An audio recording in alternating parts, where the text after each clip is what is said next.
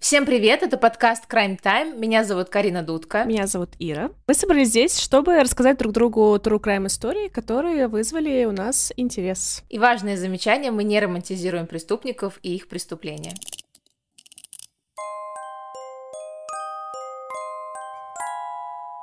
Ира, привет. Карина, привет. Сегодня будет очень тяжелая история от меня. Я читала ее, когда в первый раз я заплакала, во второй раз я читала ее другу, и тоже заплакала. Смотри, у меня история более лайтовая, и сегодня мы меняемся местами, и ты начинаешь с тяжелой, а с х- хорошей mm-hmm. историей мы закончим. Думаю, так будет да. поприятней. Да, давай. Поприятней в, э, в подкасте про True Crime. Да, да, да. Насколько это можно сделать приятным, мы это сделаем. Окей. Сегодня я тебе расскажу про Игоря Иртышова. Он родился 17 августа 1971 года на хуторе Красный в Краснодарском крае. У него была неблагополучная семья, родители пили, и мать пила даже когда была беременна Игорем, поэтому он родился слабым и болезненным, и над ним очень часто издевались э, ребята дворовые, булили его. Он плакал очень много, бегал к матери за поддержкой. Когда ему было около семи лет, его отец ушел из семьи, и через три года он попадает, мальчик Игорь, попадает в аварию, в ДТП. Получает черепно-мозговую травму, которая становится причиной диагноза олигофрения в степени умеренной дебильности. И он не может ходить в обычную школу, его мать отдает в интернат для умственно отсталых, и все, пропадает. Больше она его жизнью не интересовалась. В интернате он э, страдает от побоев и не может дать сдачи своим обидчикам, потому что субтильный, хрупкий. И в какой-то момент э, ребята начинают его спаивать и в итоге насилуют. Да, у него и так была психика расшатанная, да, плюс вот этот диагноз, и, короче, это его добило. После выпускного он поступает в ПТУ, учится на столера, но по профессии не работает. Он там подрабатывает э, дояром, уборщиком, поваром, но мечтает о красивой жизни и переезжает в Москву. Там он э, тоже не может найти нормальную работу, поэтому э, перебивается заработками и иногда даже голодает. В 90-х он знакомится с гомосексуалистом, который работал проводником. Этот человек предлагает ему перебраться в Питер и может устроить его, помочь ему устроиться в Пегас. Это такой клуб, который был излюбленным местом гомосексуалистов в то время. А для меня это авиакомпания Пегас. Я такая, нормально, хорошая работа. Да, у нас сегодня выпуск такой немножко э, экстремистский. Ну, хорошо, что мы с тобой за границей. Да, да. И, значит, э, он устраивается в этот Пегас посудомойщиком, но отношения между проводником и Игорем продолжаются недолго, и после расставания с ним Иртышов переезжает в поселок Металлострой под Питером. А, спустя какое-то время он становится официантом, несмотря на то, что он уже там работает, да, в этом Пегасе давно, он не может завести там друзей, потому что он истеричный, злопамятный, но при этом при всем очень трусливый. И он мог устроить скандал и просто из-за того, что ему не понравилось, что там ему какое-то слово ему скажут, да, которое он не так понял, или если даже на него косо посмотрят. Из-за того, что посетители были гомосексуалисты, он очень часто получал предложение продолжить вечер в его компании за деньги.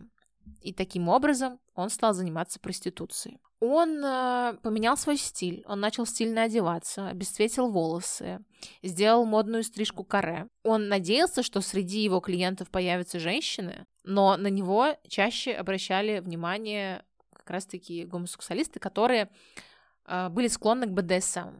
И на следствии он говорит о том, что он подвергался унижениям и издевательствам со стороны клиентов. По другим материалам известно, что он сам издевался над э, клиентами, по обоюдному согласию. Получается, свич. Это, это все вам, извращенцам, известно. Спасибо, Карин. Это все приносило неплохой доход ему. Но со временем он перешел к уже не к ролевому садизму, а к реальному. В 93 году его внимание начали привлекать мальчики. Но мальчики слабые, которые не могли бы ему дать отпор. То есть такие, каким он был в детстве. Да. То есть ему нужна была жертва значительно слабее. Э, он должен был быть уверен, что ребенок не даст ему э, сдачи. А На первое преступление он решается в декабре 93 года. Однажды он гуляет по Сосновому парку, замечает трех школьников 10-11 лет. Какое-то время он за ними наблюдает и убеждается, что нет рядом взрослых, достает нож и направляется к ним. Они видят незнакомца с ножом, пугаются, один из них убегает, двое братьев в ступоре, они следуют за ним, как бы соглашаются там на все, что он предложит. Он их уводит в безлюдное место, напаивает их непонятной жидкостью с резким вкусом и запахом, насилует и скрывается. А мальчики с тяжелыми травмами добираются до дома и рассказывают родителям о нападении. Те, конечно, сразу обращаются в милицию, но не, смог, не смогли, короче, по горячим следам они добраться до педофила. После этого нападения в Сосновом парке Иртышов на месяц прекращает свои попытки нападать на детей. Он днем работает официантом, а вечером э, обслуживает клиентов. И в феврале 94 года он идет на новое преступление. В этот день у Иртышова был выходной. И он пил с самого утра. Значит, он пьяненький отправляется гулять э, по поселку Металлострой и встречает девятилетнего школьника, который шел домой из школы. Иртышов проследил за ним до дома и зашел за ним в подъезд. Они вошли в лифт, и когда кабина остановилась на этаже, он напал на мальчика. Он зажал ему нос и рот и вытащил на лестничную площадку. От удушья ребенок потерял сознание, и Иртышов его изнасиловал, а потом задушил. И позже он сказал, что он не хотел его убивать, но не контролировал себя из-за того, что был пьяный. В мае 94 года его жертвой становится еще один девятилетний мальчик из Питера, Иртышов втерся к нему в доверие и уговорил подняться на чердак одного из домов по Парижскому проспекту, якобы посмотреть на голубей, на гнезда голубей. Он его заманивает в ловушку, насилует его и рвет руками промежность. Мальчик истекает кровью, но, несмотря на это, он смог спуститься с чердака, и его заметили жильцы дома, вызвали скорую, но они его спасли, но он остался на всю жизнь инвалидом. А следующий э, мальчик, Э, пострадал через месяц. То есть у него интервалы сокращаются между преступлениями. На этот раз его жертвами становятся два школьника 9 и 11 лет, которые гуляли на берегу Невы. Он угрожал им ножом, завел в безлюдное место и изнасиловал там. В Питере начинается паника.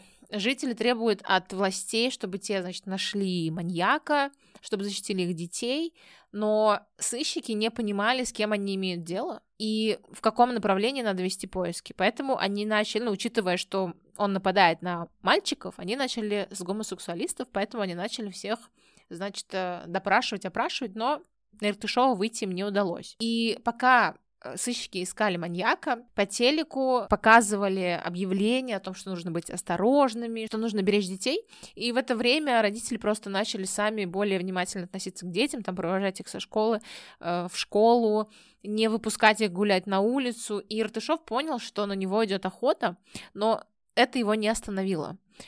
Конце сентября 1994 года около одного из домов по Богатырскому проспекту он замечает 15-летнего подростка и заходит за ним в подъезд. Они заходят вместе в лифт, и как только двери закрылись, Иртышов нападает на мальчика, но тот его ударяет в ответ. Когда двери лифта открылись, школьник выбежал, оттолкнув Иртышова. Жильцы услышали шум, начали выходить из квартир, и Иртышов через черный ход убежал. Но это его так раззадорило, и, кстати говоря, как в каком-то из выпусков э, я рассказывала про маньяка, которого тоже раззадорило то, что ему дали отпор, и он прям сразу же пошел и убил другого человека. Это было в выпуске, где он не смог э, убить женщину в лесу, помешали дети, и он пошел и убил во, другую девушку. Во, во, послушайте этот выпуск обязательно. И такая ты внимательная. И даже я свою историю не помню. Вообще супер. Он отправляется искать новую жертву и обнаруживает восьмилетнего мальчика, который звонит в домофон, дожидается, ну, ждет, когда ему мама откроет дверь. Мама открыла дверь, и Иртышов проскальзывает за ним в подъезд. Они вместе заходят в лифт. Он набрасывается на мальчика и начинает его душить. Они доехали до 15 этажа. Он, значит, это тело мальчика, который уже там не в сознании находится, вытаскивает э, на этаж, э, заводит его в подсобку, насилует его и разрывает ему промежность. Он на этом не успокаивается, потому что он вырывает у него 9 метров кишечника. Он бросает внутренности мусорного бачка, и забирает с места преступления школьный рюкзак и сбегает. Ира, я в таком же шоке. Ира просто люди не видят, Ира сидит э, с закрытым ртом. Ру- руками, руками закрыла рот, потому что у меня было то же самое. Пиздец. Пиздец. А, через некоторое время, Поехали. через некоторое время мальчик очнулся и, несмотря на сильнейший шок, добрался до своей квартиры на тринадцатом этаже. Прикинь. Охренеть. Какой ужас, боже мой, офигеть. А, его мать э, в шоке вызывает скорую. А мальчика увозят в клинику педиатрического университета. Они борются за жизнь 6 часов и стабилизируют его состояние. Несмотря на вот эти все страшные увечья, у него был шанс на спасение. Ему нужно было пересадить искусственный кишечник. И такая операция была возможна только в США, но было очень дорого.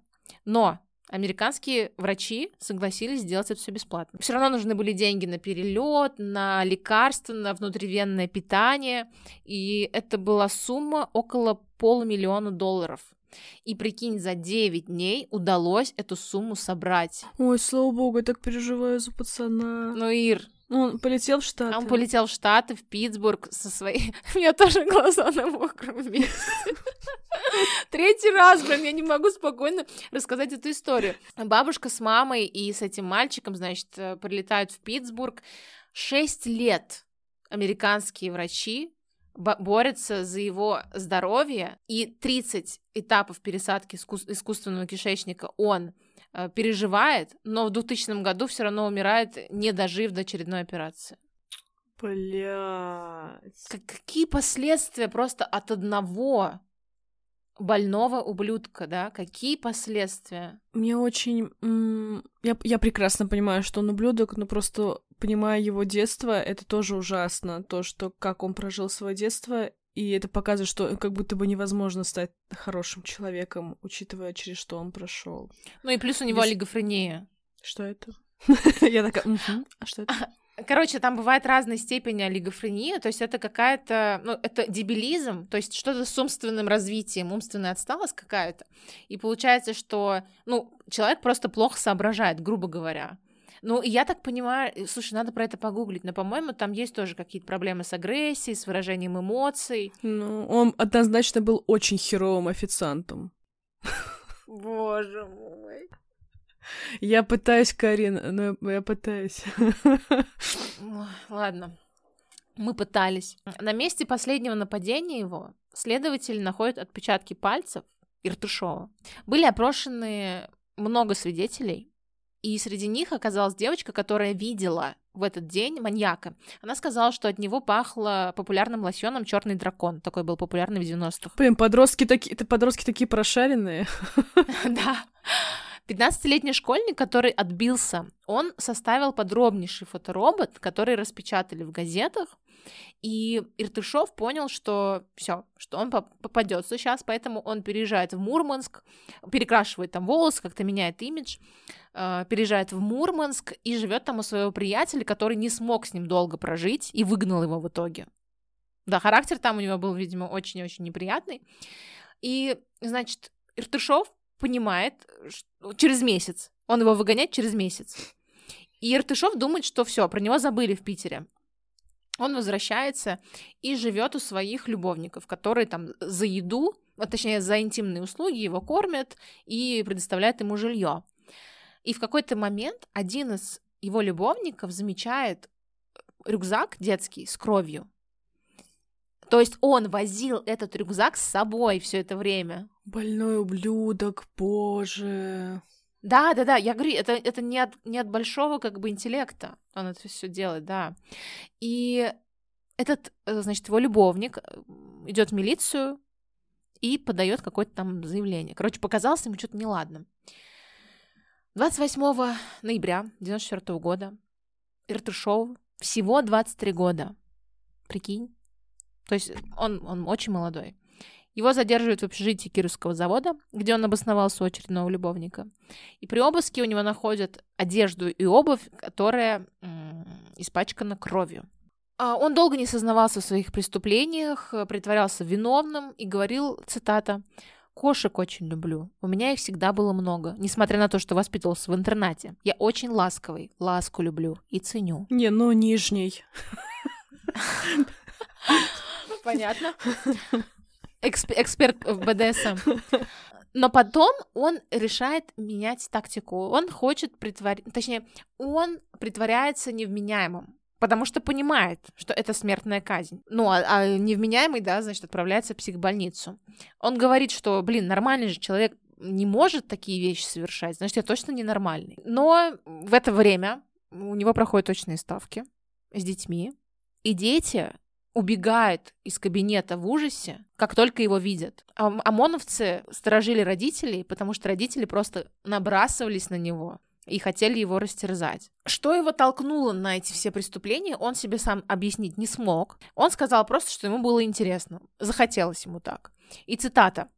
Детей убивал, потому что дети меня обижали. Когда мне было плохо и одиноко, я их душил, потом вытаскивал кишки руками. Кишки я не ел, их же нельзя есть. Кишки я только кусал зубами. Это ему нужно было с героем э, прошлого подкаста поговорить, конечно. Да-да-да. Он просто сказал, что там, может, что-то и можно было бы есть. Да. Ему не удалось обмануть психиатров, потому что его признали вменяемым. В 96 году его приговаривают к смертной казни, но из-за моратория не успевает это сделать. Поэтому его отправили в единичку. Это такая в Мордовии, значит, исправительная колония. Жесткая, достаточно жесткая. И он уже сколько, 20, больше 20 лет живет там с другим, вместе с другим убийцей. И, как говорят сотрудники колонии, он ведет себя, он типа может то истерить, то смеяться, то гримасничать, то может сидеть и смотреть в одну точку. Ну, типа, как будто бы, как человек действительно сошедший с ума.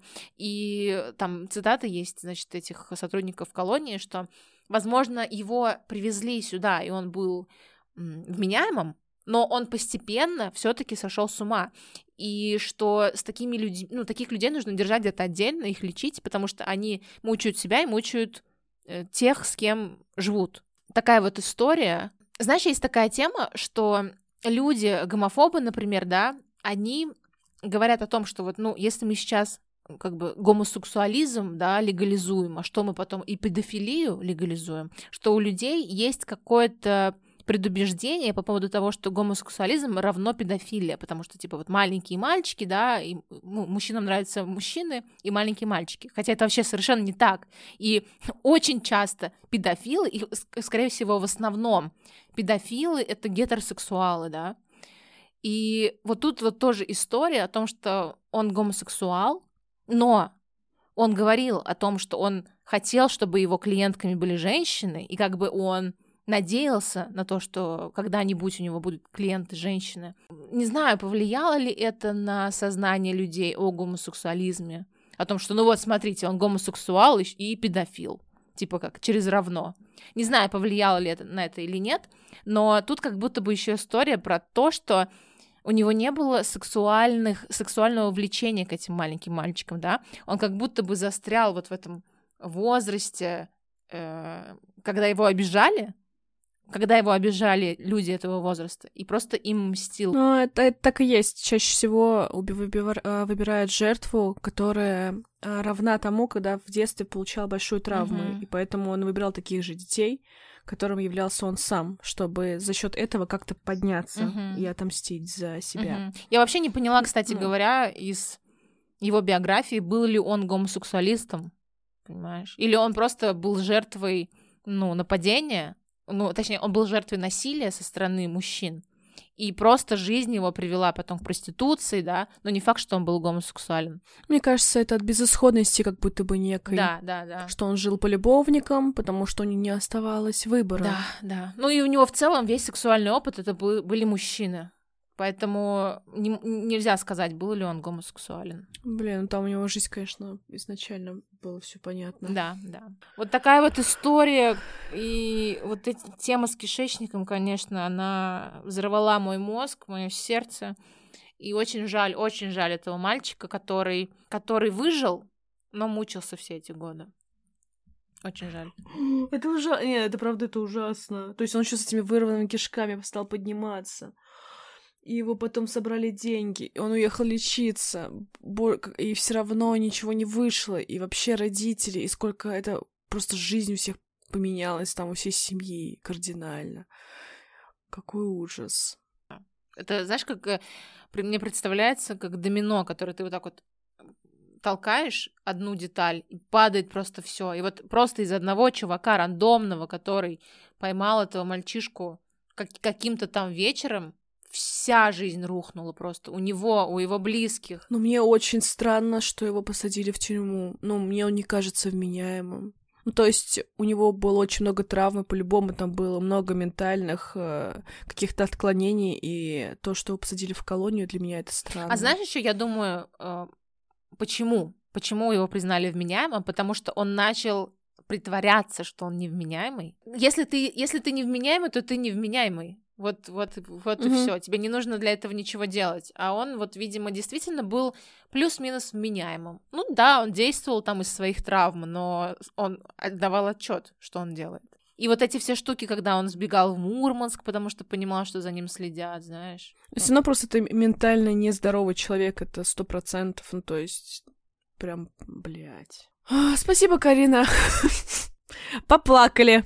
Твоя история лучше? Моя история... Э, не, а, не в смысле она лучше, она позитивнее. Да, давай, давай. Если это возможно в Трукрайме. Давай закончим твоей историей и будем к ней потихонечку перемещаться.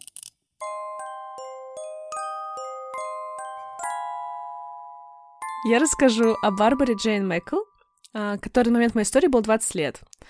Она была дочкой миллионера Роберта Мэккола. А сама по себе она была очень красивая и богатая, популярная такая некая знаменитость. Сам ее отец, Роберт Мэккл, был влиятельным человеком, имел много связей и был близок даже с президентом. Барбара понимала свой статус, поэтому одевалась скромно, но дорого, с такой э, жемчужиной ниточкой ожерелья на шее, такая идеальная прическа, осанка. Old money. Да, да, прям там очень мани. И она получала высшее образование. В 1968 году началась эпидемия гонконгского гриппа.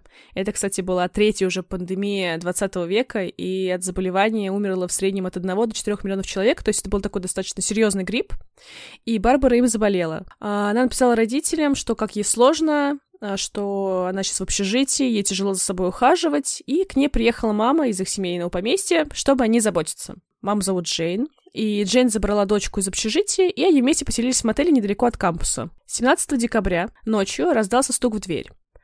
Это был мужчина в униформе полицейского, и он сказал, что друг Барбары Стюарт попал в аварию. Полицейский попросил Джейн и Барбару поехать в больницу, поэтому нужно открыть дверь, и они вместе сейчас поедут. А Джейн и Барбара знали Стюарта, полицейский назвал им марку машины и номер, то есть не было никаких э, подозрений. Они открывают дверь, и перед Джейн стоит мужчина, в руках которого оружие направлено на нее, и рядом с ним стоит миниатюрная фигура в лыжной маске. Они сразу же напали на Джейн, и та потеряла сознание от запаха хлороформа. Барбару они утащили с собой. В 4 часа утра, когда Джейн приходит в себя, она обнаруживает, что дочери нет в номере, осознает происходящее и звонит в полицию и заявляет о похищении. Сначала приезжает полиция, потом друг Барбары Стюарт как раз-таки, и он очень поддерживал Джейн, и спустя некоторых час... Э, несколько часов приезжает Роберт, отец Барбары. Имея связи, Роберт сразу же связался с директором ФБР, поэтому были привлечены и ФБР, и лучшие исследователи. И в этот момент я такая, блин, хочу быть дочкой миллиардера, чтобы, если что, вдруг, звонили ФБР, и меня искали все. А сразу же был опрошен Стюарт на месте. А Стюарт учился вместе с Барбарой, и они были друзья. И единственная версия, которая приходила ему на ум, почему похитили Барбару, и кто бы это мог быть, он сказал, что, наверное, с целью выкупа, потому что больше мыслей у него нет. Типа, Барбара очень популярная, известная, и то, что она дочка богатых родителей, ну, как бы вообще не секрет. Агент Шредер, который занимался этим делом, это из черепашек ниндзя. Находился в, в животе чувака. Да, тот самый агент Шредер. А, он согласился с мотивом преступления, но все же оставил слежку за Стюартом как одним из подозреваемых. Позже раздается телефонный звонок в доме семьи Мэкл. Но который находился в Майами. И друг взял, э, трубку взял друг семьи, так как сама вся семья находилась в другом штате, общаясь э, с ФБР. Голос на конце провода произносит «Это по поводу похищения Барбары. Вы найдете кое-что у себя у северно-восточного угла дома под деревом в земле». Полиция находит бутылку, в котором была записка с требованием о выкупе. Копию записки сразу же отправляет агенту Шредеру. В записке было следующее. «Роберт Майкл, мы похитили вашу дочь и требуем выкуп в размере полмиллиона долларов. Барбара находится под землей, и вы ее найти не сможете. Воздуха и воды ей хватит ровно на пять дней. Времени у вас нет. И далее были указания, что если он согласится отдать деньги за дочку, то он должен а, в определенной газете опубликовать объявление. Следующее. Любимая, пожалуйста, вернись. Мы оплатим все расходы, встретимся в любое время и в любом месте. Твоя семья. Ну, это просто 1968 год, поэтому там чаще всего это все с газетами у них эти объявления были часто. Мгм. Роберт, конечно же, сразу же опубликовывает это объявление в газете, а, и они начинают ждать. Роберт и Джейн возвращаются в Майами, так как а, они подумали, что раз преступник им названивает туда домой, и сообщение было там, то им нужно находиться дома. И это было очень громкое дело, естественно, так как они были влия- влиятельной очень семьей, и каждый шаг ос- освещала пресса. Проходит день, а родители сходят с ума, потому что осознание того, что твоя дочка где-то закопана, и у него у нее всего лишь пять дней, это очень действует. То есть время, любой уходящий час очень нервирует. 19 декабря а, в 3.47 раздается звонок ночи. То есть утра, говорят, или ночи. AM. А, это этот английский. Да. Трубку снял Роберт. А, агенты ФБР все, конечно же, слушали, и они там кивнули. Берем трубку, снимаем. Монотонный голос озвучил условия и адрес, куда Роберт должен приехать один. Он должен быть в белом костюме, в своем а, белом а, Линкольне, чтобы в темноте, видимо, его лучше распознать, Мгм. что это едет именно он. Он должен а, был на месте оставить чемодан с деньгами и тут же уехать. Роберт все делает так, как ему сказано, надеясь, что его дочь все еще жива, и похитители вернут е- ему ее, а не заберут просто так деньги, как часто случается с похищениями. Честно, честно говоря, знаешь, мне страшно даже на Авито продавать вещи и вот отдавать их, знаешь, типа я отдаю планшет, а мне не отдают деньги и убегают. Поняла? А у них не как на Алиэкспрессе э, эта сумма у Авито э, зависает, и пока они не получат, ты не получишь. А, не, не, Нет я такого? имею в виду, вот когда ты в прямая продажа без Авито доставки, А, знаешь. Я тоже, я тоже не верю. Мгм. А тут вообще дочь и полмиллиона долларов. У меня когда родители чайный гриб за 100 рублей продавали, я такая, блин, ну я не знаю, если наебалово. Так что да, ну, часто, же- часто же бывает такое, что это просто ты даешь деньги, и ничего не происходит. Мгм. Может, человек уже, ну, дочка, может быть, у них уже мертва. Мгм. Он возвращается до- а, домой, и все перед телефоном ждали новых указаний. Агент Шрёдер успокаивал, что им точно сообщат место захоронения Барбары, и та будет жива, потому что у нее так интуиция подсказывала, вроде человек, там, записка, звонки, все говорило о том, что вроде все окей, не переживайте. Но в этот момент произошло то, чего никто не ожидал. Это привело в ужас всех. ФБР не сообщило местной полиции об этой операции и о том, что вмешиваться в нее категорически нельзя. Информация о сделке просочилась, и полиция решила арестовать похитителя, который придет забрать чемодан. Мне нравится, ты, так- ты так... Я так люблю тебе рассказывать истории. да. И мне еще нравится, что когда слушаешь э, наш подкаст, ты говоришь мне «да».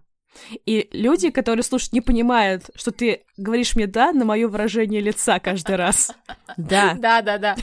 Да, да. Реакция, реакция на твою реакцию. Похититель предполагал, что его могут э, подставить и э, будут ловить, поэтому он, ему удалось скрыться, но чемодан с деньгами он э, оставил, ему пришлось его бросить. И Роберт, естественно, испугался, что теперь, по мнению похитителя, это Роберт его сдал полиции, он нарушил договор, все, сделка теперь отменяется, и он никогда не увидит дочку живой, и с ним похититель больше не свяжется. Параллельно ФБР разгребали почту, где были сотни писем, и нашли одно без адреса, которое отправили еще от 18 декабря, когда еще семья не вернулась в Майами. Там было фото Барбары с табличкой в руках «Похищена». Роберт запретил показывать фотографию своей жене, боясь, что фотография ее просто уничтожит. И он сам был в ужасе, потому что, возможно, это последняя фотография его дочери.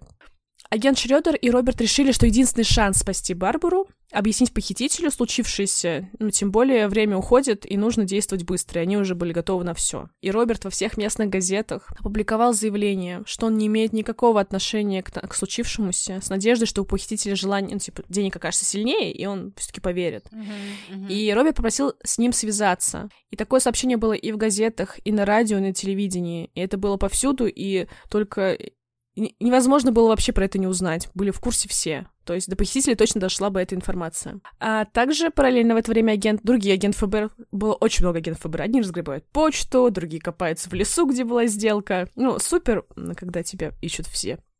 А, обыскивали лес, где была сделка. И 19 декабря был найден автомобиль, брошенный недалеко от места сделки.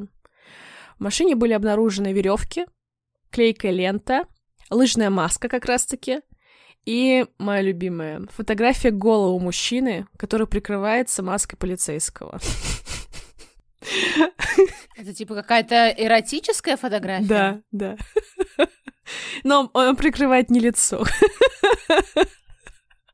И я такая, вот это ты преступник. А, Машина была зарегистрирована на Джорджа Дигана, и семья Мэкл его вообще не знали. И Джен не могла опознать его, но и могла, не могла опровергнуть, что это был он или не он, потому что она не запомнила вообще, как он выглядит. У Джорджа Дигана вообще не было арестов, и поэтому полиция вообще не понимала, кто это такой, почему, что. К поиску было привлечено 120 агентов ФБР. И я такая, да блин. Я просто вспоминаю все наши дела, про которые мы рассказываем, и там один несчастный следователь там где-то ходит, Которого не тех, потом уволили. да, избивают не тех, а тут 120 агентов ФБР и э, ищут просто одного Джорджа Дигана. Время шло, и подходит к концу уже третьи сутки, как Барбара находится под землей. И вечером 19 декабря, то есть утром опубликовываются все эти объявления «Свяжись со мной, пожалуйста, я ничего не сделал», раздается звонок, и Роберт поднимает трубку. Монотонный голос снова озвучивает условия и предлагает новое место для сделки. В этот раз полицию не забыли проинформировать, что лезть сюда не надо. То есть в- этот раз все нормально. Роберт приезжает в указанное место, и похититель получает деньги.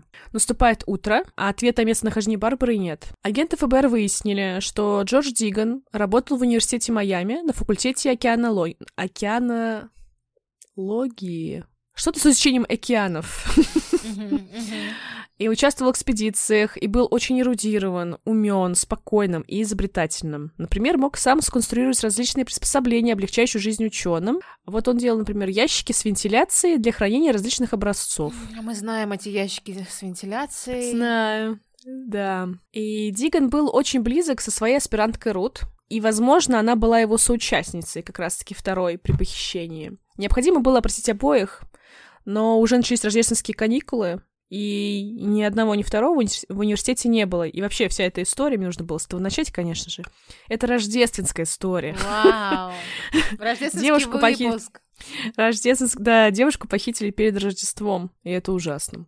Агенты ФБР выяснили, что не так давно молодой мужчина купил у Джорджа прицеп по очень э, низкой цене, а, и агенты там обнаружили письма на имя Джорджа и некого Гэри Криста. Если Джордж Диган был незнаком, то вот Гэри Кристен, 23-летний, был хорошо знаком полиции, потому что он несколько раз был арестован и находился сейчас в бегах. И Гэри называл себя вообще Эйнштейном преступного мира. Видимо, за фотографию, где он голый с полицейской э, шапкой, э, этой шляпой, как, Фуражкой. как это? Фуражкой, точно. Он впервые попался на краже в 9 лет. В 14 лет он угоняет э, машину, сидит с- э, его сажают в колонию. Потом он сбежал из колонии, и почти сразу его снова ловят за угон машины. После этого он уже сбегает и находится в бегах, все, его не, мог- не могут найти. И отпечатки в найденной машине соответствуют отпечаткам Гэри Криста, что доказывает, что Джордж Диган и есть Гэри Криста. Как раз, то есть он сбежал, поменял имя и стал Мгм. а, Джорджем Диганом. Теперь у человека, которого того был в бегах, на руках 500 тысяч долларов, что на то время соответствовало как 3,5 миллиона долларов. Охренеть. И полиция понимала, что его будет очень сложно найти, скорее всего, он вообще испарился. И даже если вдруг они подключат все-все-все, и им удастся найти, то времени у Барбары вообще нет. Да, они могут найти его там через неделю, через месяц, но у Барбары осталось два дня. 20 декабря. Федеральное бюро расследований поступает звонок от анонима. Мужчина заявляет, что ему известно местонахождение Барбары. Она похоронена в лесах Атланты, в 38 километрах от места похищения, и вешает трубку. Похоронена? Ну, загреблена. М, погреб- Ну, я не знаю, то есть погреб... погреблен... Закопана в земле, Карина. Офигеть. Ищем, ищем э, удобные синонимы. И туда отправляется более 100 агентов, но родителям э, Барбары ничего не сообщается, потому что звонок был впервые осуществлен э, в полицию, а не к ним домой. И, Мгм. возможно, это была какая-то ложная надежда, они не хотели ее давать родителям. И искать было сложно, это конец декабря, большая площадь леса, все завалено листьями опавшими. А, Прошло несколько часов, и тут один из агентов зовет всех к себе. Он нашел, как из земли на пару сантиметров торчит трубка. Все стали судорожно копать. Кто-то, у кого были лопаты, копали ло- лопатами, остальные копали голыми руками Обалдеть. до тех пор, пока они не наткнулись на ящик. Они стали по нему стучать, звали Барбару, но внутри была тишина. И затем раздался еле слышный звук по ту сторону ящика. Агенты открыли ящик и обнаружили полуживую бледную девушку, которая, увидев их, заулыбалась. Когда один из агентов нес ее до машины, ну, на руках, она сказала ему, что вы самый красивый мужчина, которого я когда-либо видела, и засмеялась. Как это мило. Они потом были вместе? Нет, Карин. Блин. Я тоже думаю, блин. После этого родителям сообщили, что Барбара найдена, она жива. Ну, не после того, как она сказала а, агенту, что он очень самый красивый мужчина, а что она вот... Как только они обнаружили, что она жива, родителям сообщили. Через два дня во Флориде агенты поймали Гэри Криста. А, Рут была арестована спустя еще 79 дней в штате Оклахома. Она была в списке 10 самых разыскиваемых а, женщин а, ФБР. На допросе Рут рассказала, что познакомилась с Гэри в университете и вообще понятия не имела его настоящем имени. Для нее он был э, Джорджем Диганом. Она его полюбила, считала его очень умным, интересным мужчиной, и они почти сразу съехались. И однажды за ужином Гэри предложил Рут похитить какую-нибудь избалованную студентку богатеньких родителей за выкуп. Типа, мы ничего ей не сделаем, мы просто ее Мгм. похитим. Получим, я типа сделаю ей ящик, мы закопаем, через пару дней получим деньги, все будет супер, потому что нам для счастья с тобой, Рут, не хватает просто денег. Мгм. И они решили сделать это перед Рождеством, чтобы как раз получить деньги а, к Рождеству и начать свою новую жизнь. То есть сделать это очень романтично и символично. Рождественское чудо. Да, так сказать. И я такая представляю, очень сложно представить, вот я такая в отношениях сижу с парнем, и он такой, блин, а давай, мы, ну, похитим? И я такая, блин, а давай к Рождеству, блин, да давай. И мы едим с ним а, спагетти и, и носами стукаемся. Да-да. Они долго выбирали жертву, и в итоге их взгляд пал на Барбару, и тем более она была такой не очень худенькая, ну, только просто здоровая девушка, которая смогла бы выдержать хотя бы три дня в ящике, то есть это было важно, чтобы она не умерла там. Сначала они закопали записку, а потом они ее похитили. Они начали следить за Барбарой и узнали, что та с матерью живет в мотеле. Фуражка у Гэри была давно еще украдена однажды у, обедев- у обедавшего в кафе офицера, то есть у него уже все было.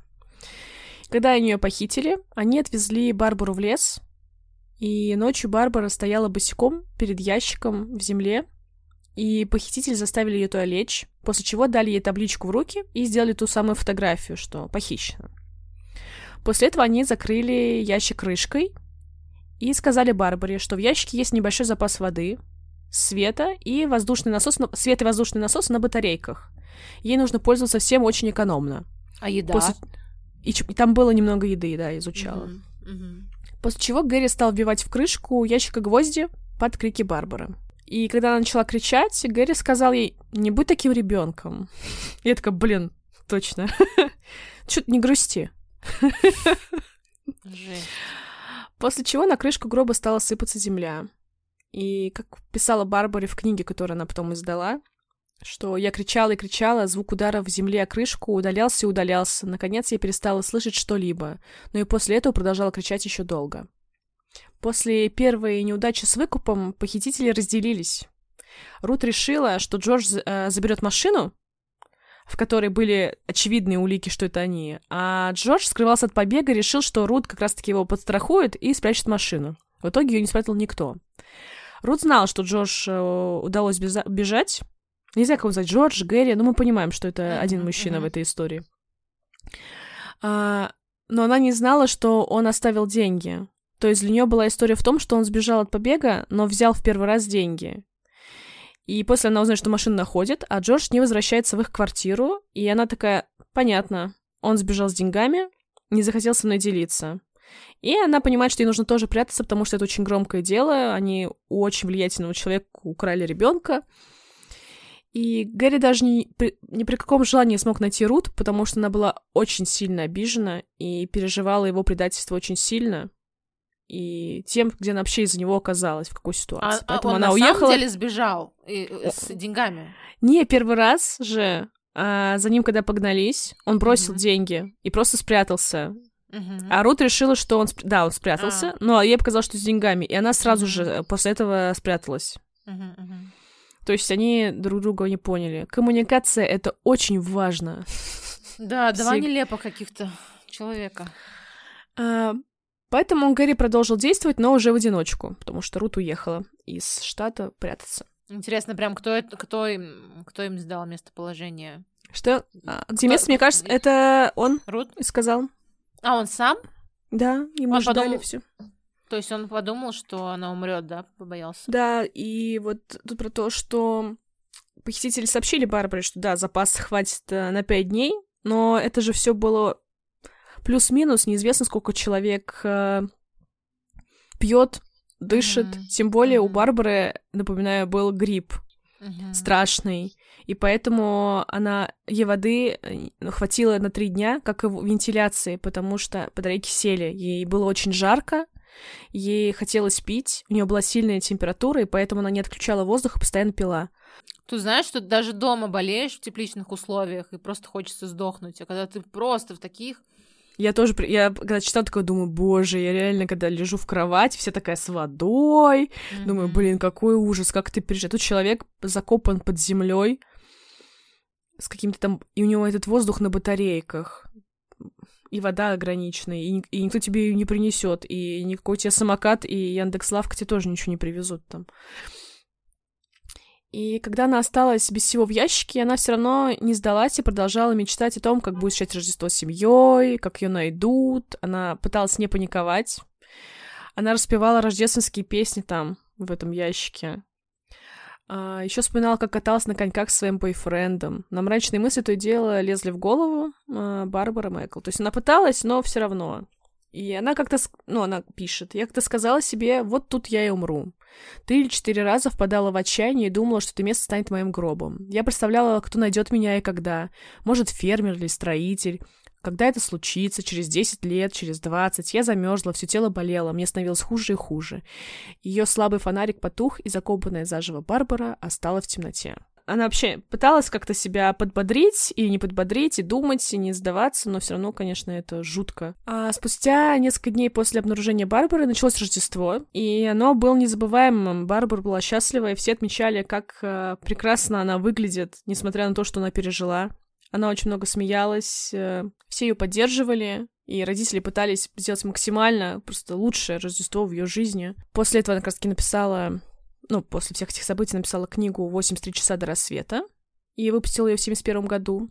И в этом же году она вышла замуж не за агента ФБР, а за своего друга Стюарта, который как раз-таки поддерживал ее родителей. У них родилось двое или четверо детей. Тут э, разные Обалдеть. истории. И я такая, да, два-четыре, типа, уже без разницы.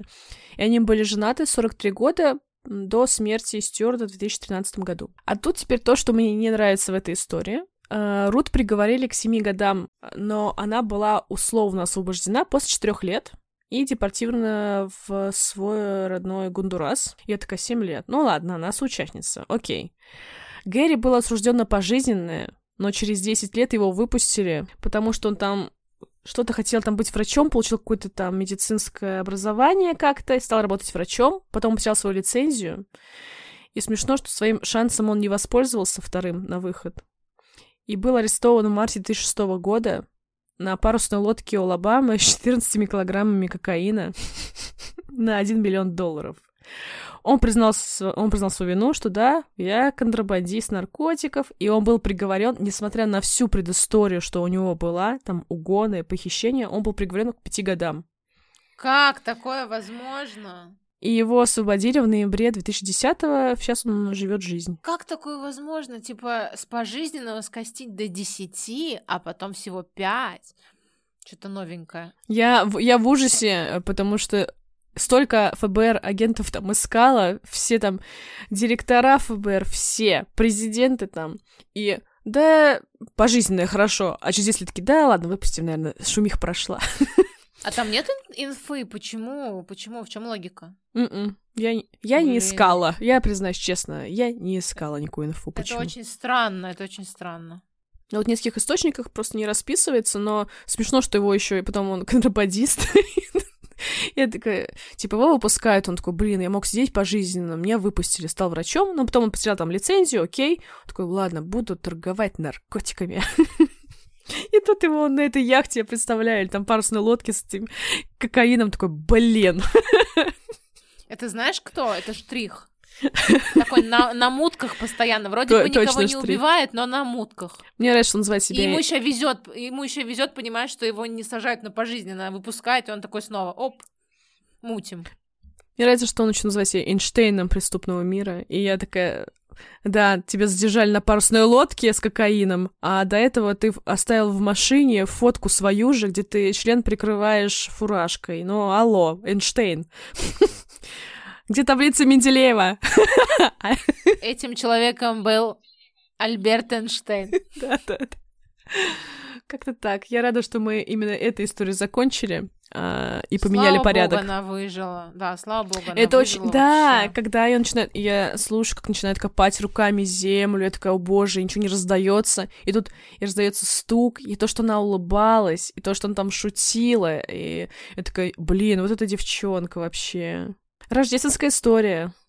Я рада очень. Она еще жива, да? Она, получается, книгу написала. Да, но она написала ее почти сразу. Да, но я думаю, она еще живая. Ну, я не, не смотрела, как, как у нее состояние на 2023 год. Но там нормально. Ну, если умерла, ну, блин, это было 68 год, ну, уже и пора бы. Ну, пожелай, пожелай, ну, пожелай, ладно. Ну, да, ну, типа к тому, что она, если умерла, то от старости. Ну, или там уже этих приколов всяких. Не криминала. Блин, блин, я очень рада. Спасибо тебе за такую историю. Вообще, она внушает, конечно, надежду. Ну, знаешь, она внушает э, веру в чудеса, когда твой отец миллиардер. Такое чудо, Ир. Перестань. Когда у тебя просто есть отец. Да. Карина, спасибо за твою историю. Она была очень жуткой. Мне, мне очень плохо. И это звучит странно, но я рада, что не я эту историю рассказала, а ты. Наконец-то не я тот человек с плохими, прям вообще жуткими историями. Да, спасибо тебе за твою историю. Она подарила мне немножко праздничного такого настроения. И дай бог, чтобы все криминальные истории заканчивались так. Ну, чтобы люди сидели там только, да, а не выходили да, чтобы... там потом. На, на лодке там парусный кокаин перевозили на миллион чтобы долларов. Чтобы люди получали справедливое наказание за свои преступления. Аминь. Факт. А у нас есть Boosty, и мы будем очень рады вашей поддержке, потому что мы монтируем подкасты сами, и помимо этого мы еще и работаем сами тоже на работах. Ох, ох уж этот, этот, этот феминизм проклятый. Поэтому подписывайтесь на нас, мы будем делать какие-то дополнительные материалы, да, на наш Boosty. Да, когда э, хотя бы один человек подпишется, мы, да, мы, мы начнем. И впереди вас ожидают стримы на Ютубе э, с нашими лицами, поэтому следите за новостями. С очень красивыми лицами. У кого как. И, и нас не получится вырезать э, совсем чернюшные шутки. Да, да. Поэтому следите за анонсами и присоединяйтесь э, к нашим соцсетям. Все, всем пока. Пока.